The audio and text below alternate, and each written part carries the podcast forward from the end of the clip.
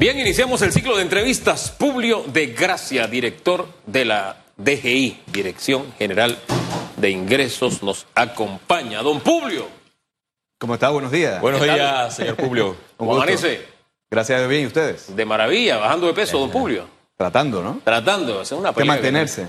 sí, sí, una pelea que tenemos mucho. Por aquí los viernes nos traen una hojaldre con carne frita, añadimos chicharrones porque ¿sabe qué? Haciendo eso ayudamos al pequeño empresario.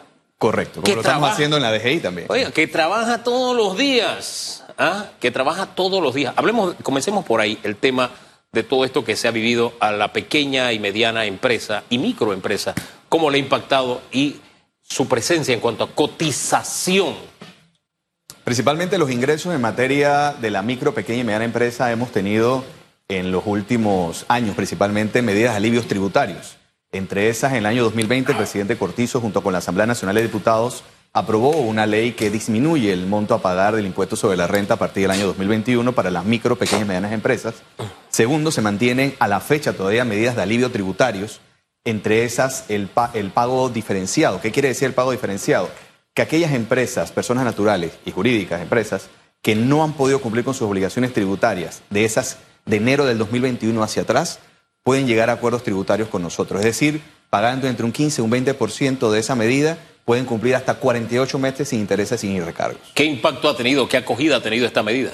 Muy grande. Mira, también te adelanto que, por ejemplo, en casos de las tasas únicas, por ejemplo, hemos tenido un aumento de un 348% en comparación contra el presupuesto, en un 160% en comparación al año pasado, y también en el caso de los inmuebles, Hugo y, y Félix, que tenemos ahora mismo actualmente tu casa, tu, eh, la finca donde estás participando, eh, tus actividades, tuvieron hasta el mes de abril una medida de pronto pago, es decir, que si pagaban antes de abril el 15, tenían un 15% de descuento. Estamos proyectando en los próximos meses llevar a la Asamblea Nacional de Diputados una extensión, así que tenemos, por ejemplo, en el caso de los inmuebles, por encima del 150% por encima del presupuesto. En medio de todas estas medidas flexibles que está aplicando la Dirección General de Ingresos, ¿cómo se mantiene eh, el rango de recaudación? ¿Ha disminuido? ¿Se ha mantenido? O hay buenas proyecciones para los próximos meses? Mira, en comparación contra el año pasado tenemos un, casi un 25% encima del presupuesto, encima del año pasado a la fecha, a julio, pero contra presupuesto ya tenemos un pequeño impacto, lo que es el tema de la inflación, el tema casualmente de lo sucedido el, el mes pasado. Tenemos contra el presupuesto alrededor de un 2.7 por, por debajo del presupuesto. Tenemos números que esperamos mejorar en los próximos meses.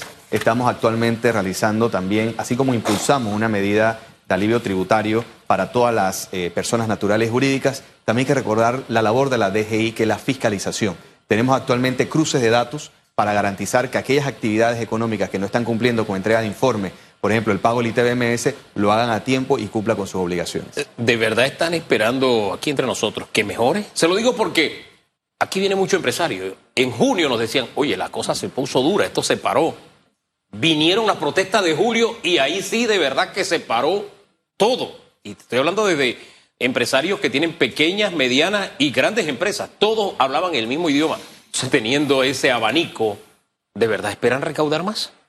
Tenemos la esperanza que es así, ¿no? Y además tenemos, creemos que nuestra economía, luego de ese impas de las tres semanas donde hubo estas eh, acciones sociales, al cual, como dice el presidente Cortizo, respetamos el derecho a la democracia y, y al debate de ideas, nosotros creemos que vamos a seguir aumentando no solamente nuestra recuperación económica, sino también los ingresos.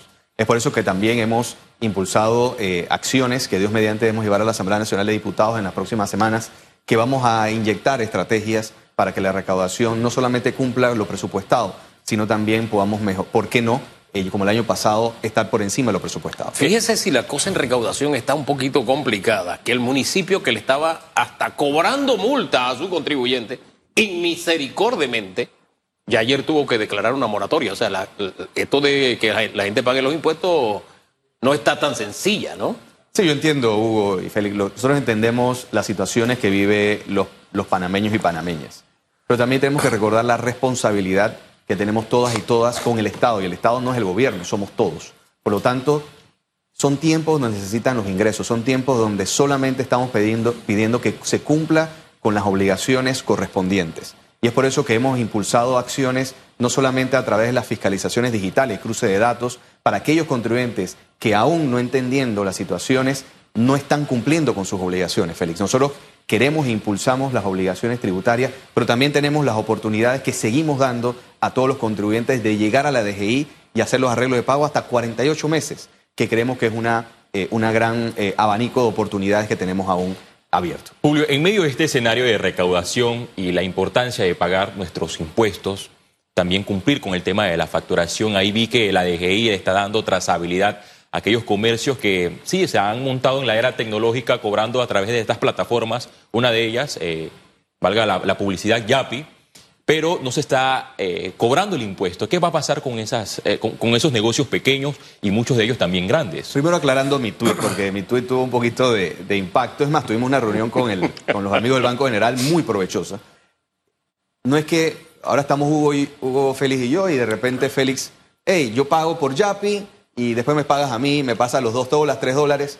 Yo no te voy, ese no se cobra impuesto ahí.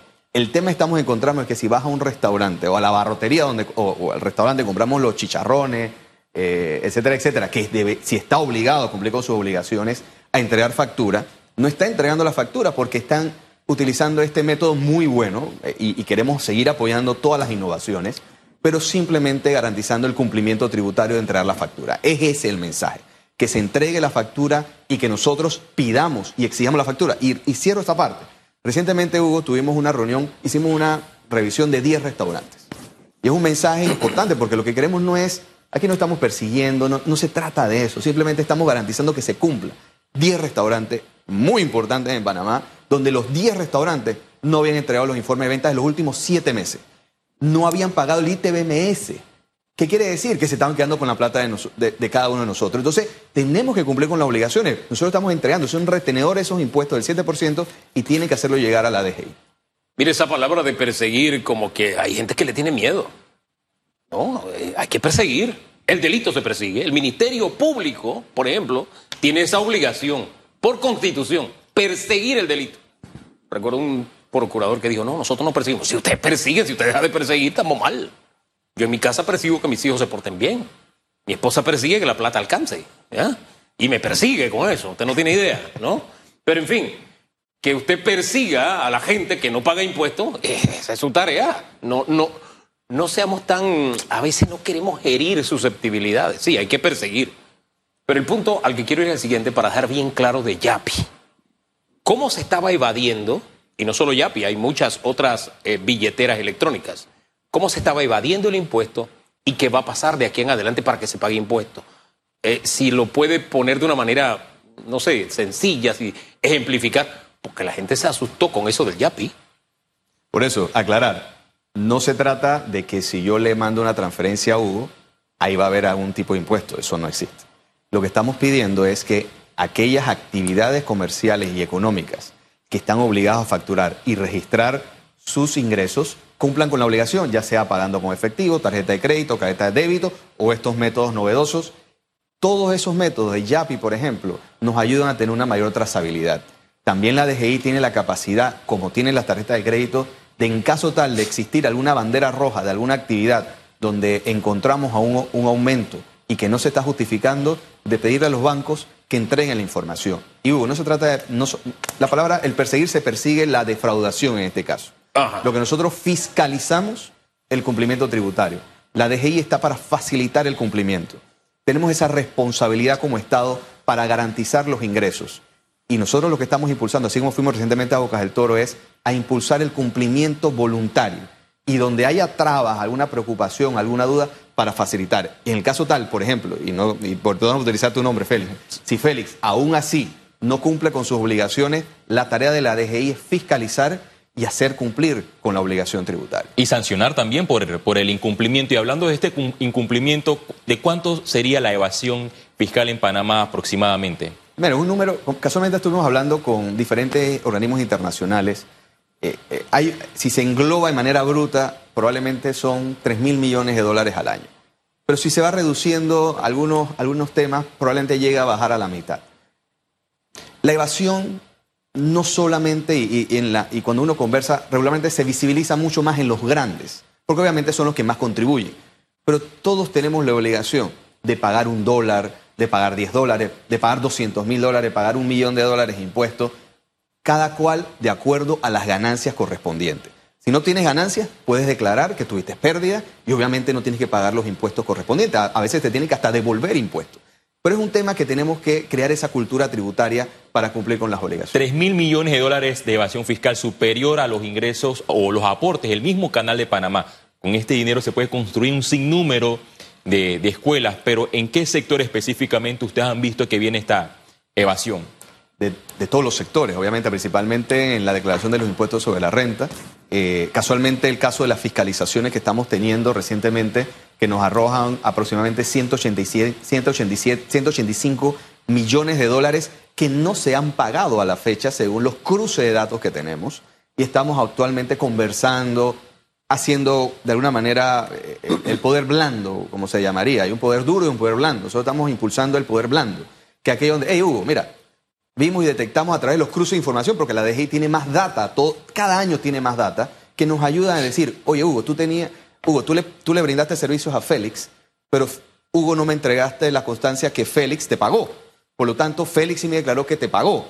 Por lo tanto, esos cruces de informaciones nos están diciendo y le estamos diciendo, Hugo, vemos que no declaraste este tema, por lo tanto tienes que acercarte a la DGI y cumplir con tu obligación tributaria. Así que lo que queremos es fiscalizar y que la gente principalmente cumpla con sus obligaciones a tiempo. En la mesa de diálogo me parece que lo vi, ¿verdad? No, ya no he ido mesa- no, ahí hubo alguien, estoy haciendo memoria. Es que esto ha ido a una velocidad tan grande y hay, hay recuerdos que yo voluntariamente los, los borro, ¿no? Pero hubo un funcionario que habló de la evasión fiscal y de ahí en adelante en la mesa se decía, es que ellos no pagan impuestos como nosotros, solo los trabajadores pagamos impuestos en este país en ese discurso que veíamos, discurso de odio, que creo que no es el discurso usual de los panameños. Hablemos un poquito de ese tema de, porque usted habló de evasión fiscal. ¿Quiénes están evadiendo más impuestos? El tema de la excepción tributaria también, ¿a quiénes está beneficiando? Para que dejemos ese tema eh, lo más claro posible, porque le insisto, yo no soy partidario de los discursos de odio. Quitan los buenos, quitan los malos. Tú tienes, lo que pasa es que él tiene, tienes que quitárselo, o a él se lo tienen que quitar para dártelo a ti. Y yo, no creo en ese tipo de cosas. Así que háblenos de ese aspecto, por favor. Hugo, regularmente casi todos los panameños y panameñas y residentes de la República de Panamá pagan impuestos simplemente con el pago al consumo, el servicio, el ITBMS. Pero además hay un rango de personas, de acuerdo a sus ganancias, ingresos, salarios, que pagan impuestos sobre la renta. Hay que recordar que los trabajadores se les retiene en la fuente. Por lo tanto, el impuesto, por ejemplo, regularmente, probablemente ustedes que trabajan para una corporación, cuando le entregan su salario, ahí hay un descuento del impuesto sobre la renta, seguro educativo y seguro social. Es una retención que se entrega al Seguro Social y luego el Seguro Social nos las entrega a nosotros, nos las envía a la DGI. Hay otras actividades, Corporación Metcom, por utilizar anualmente o mensualmente, en el caso del ITBMS y otros, debe reportar a la DGI y pagar los impuestos correspondientes. O, por ejemplo, si se venden las acciones, dividendos, en fin, hay un sinnúmero de impuestos. Igual en el caso de las casas, nuestras casas algunas ya están exoneradas, pero a veces se nos olvida que las exoneraciones son por 20, 30 años, 15 años, 10 años, y dejamos pasar el tiempo y nos damos cuenta cuando vamos a transferir que, ay, a la vida, no pagué el impuesto sobre la renta o no inscribí la exoneración. Por lo tanto, la mayoría de los panameños Hugo, quería decirte que pagamos impuestos, y eso es importante. Dependiendo de las ganancias, hay otros que pagan más o menos. ¿Y qué pasa? Estamos encontrando en todos los segmentos incumplimientos. ¿Por qué estamos encontrando ahora? Porque estamos teniendo más información que antes no tenía la DGI, que ahora sí la tenemos a través casualmente de trazabilidad, como YAPI, por ejemplo. Entonces tenemos más información, factura electrónica, declaraciones de renta, y estamos haciendo esos cruces de datos para que la gente cumpla con sus obligaciones tributarias. Hay que recordar que la defraudación es por encima de los 300 mil dólares que se constituyen delito. El día de ayer presentamos nuestra tercera denuncia de defraudación fiscal ante el Ministerio Público. Eh, importante eh, número, un no, se podemos decir la información, la DGI tiene que manejar de manera confidencial la información de todos los contribuyentes.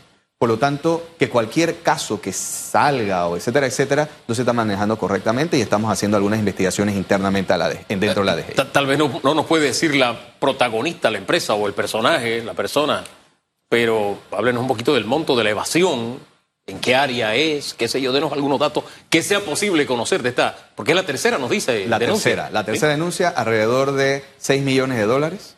Hemos encontrado el- la posible delito de defraudación. Y hablo de posible porque es el Ministerio Público que debe investigar. Nosotros como DGI somos una autoridad administrativa. Nosotros entregamos al Tribunal Administrativo Tributario que garantiza el proceso y posteriormente pasa a la dirección, al, al Ministerio Público. En estos momentos hay más de 100 casos que se encuentran abiertos de posible defraudación fiscal. Es un proceso que lleva la Dirección General de Ingresos. Lo hacemos, Hugo, sin perseguir a nadie. Simplemente queremos hacer cumplir la ley. Nosotros queremos es que la recaudación tributaria pueda llegar a los panameños y panameñas tal y como dice la ley.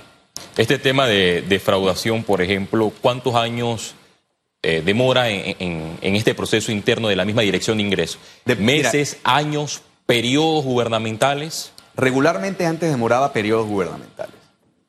Gracias a información y también al fortalecimiento de la sección de evasión eh, y del área de auditoría, tenemos un poco más de capacidad y vamos a tener, Dios mediante, más capacidades y es lo que queremos legar a las próximas administraciones, una DGI totalmente digital, que la información se maneje rápidamente, científico de datos, hasta físicos si queremos contratar, para que se hagan acciones mucho más rápidas, porque no puede esperar el Estado panameño que si hay una posible defraudación demorar años. Lo que queremos es que la DGI tenga esa capacidad para entregar a las autoridades competentes que tenga que investigar este posible delito que va de tres a seis años de cárcel. A propósito de la digitalización, las impresoras fiscales, ¿cuándo pasan a ser ya pieza de museo?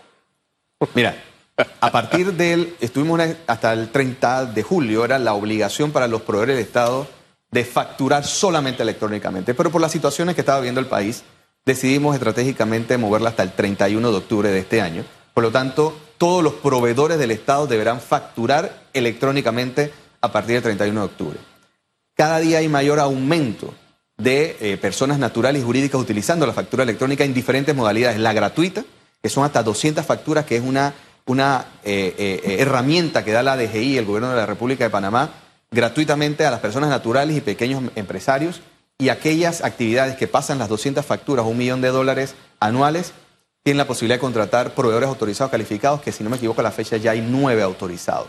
Por lo tanto, hay diversidad en el sector.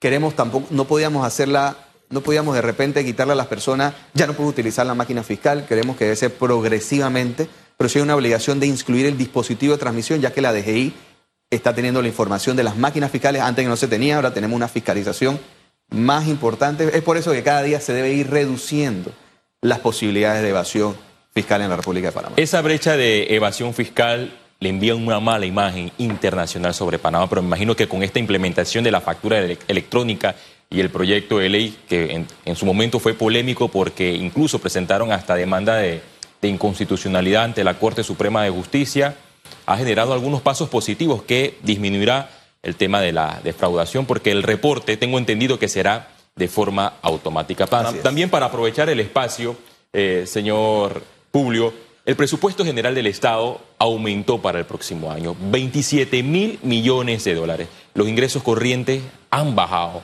la deuda pública ha incrementado por arriba de los 43 mil millones de dólares. ¿Cómo el gobierno justifica este escenario a la ciudadanía? Félix, debo aclararte, no han bajado los ingresos, vienen en recuperación y si nosotros logramos la meta presupuestada para este año, debería ser una, una recaudación récord. A marzo teníamos una recaudación por encima del año 2019. Lamentablemente las situaciones producto de la guerra en el área de Ucrania y otros factores están generando unos retos importantes para cumplir con este propósito. Pero estamos junto con el ministro Alexander haciendo estrategias para que podamos cumplir con esa recaudación estimada de este año. El presupuesto hay que recordar que fue presentado recientemente, viene una discusión en la Asamblea Nacional de Diputados de, de acuerdo a cómo va a quedar ese presupuesto.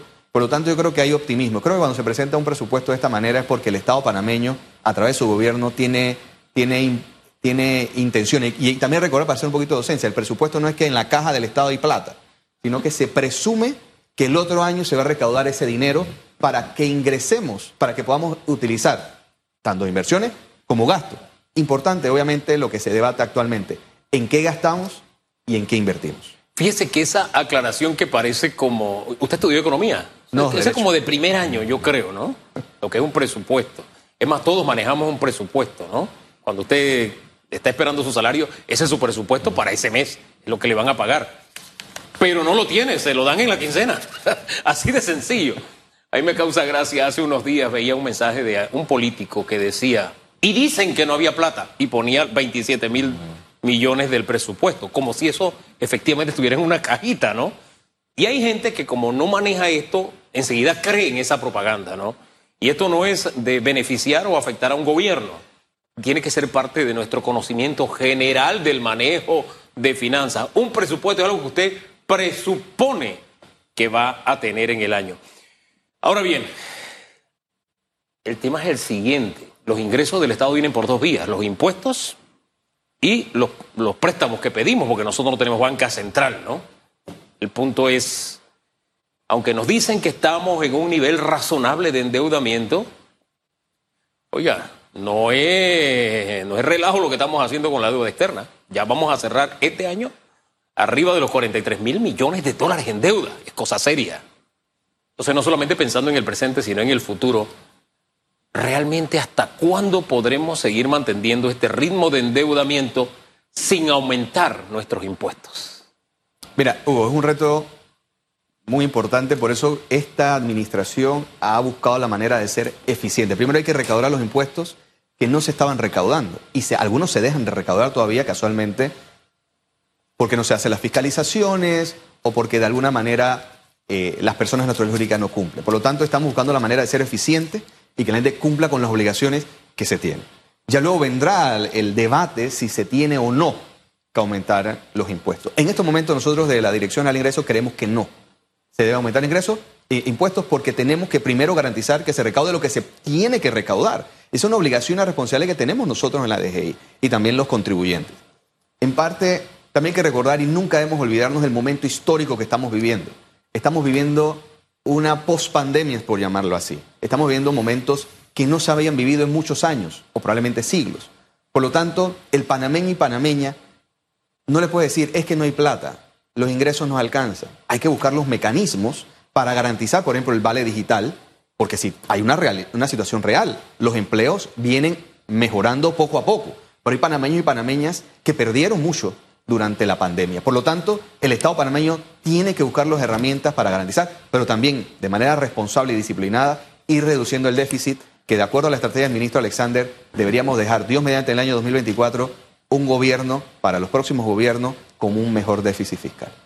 Gracias, señor eh, Julio de Gracia, director general de ingresos. Yo me quedo con esa cifra y me genera mucha preocupación de 3 mil millones, de dólares en evasión, una cifra elevada. Esperemos que en los próximos años esta cifra disminuya con la implementación de la facturación electrónica, un proceso que será totalmente automático, Hugo. Imagínense, 3 mil millones más que el ingreso del canal, más de lo que estamos dando en subsidio. A los que les encanta subsidios dirían, ay, ahí tenemos más subsidios, ¿no? Lo que les encanta el populismo, el clientelismo, etcétera, harían fiesta, ¿no? La verdad es que no debería ser para eso. Pero en fin, lo dejamos hasta ahí. Gracias, don Publio. Le insistimos, vamos a la pausa. En segundos regresamos. Tenemos más que compartir con usted esta mañana en Radiografía. En breve regresamos con más de Radiografía.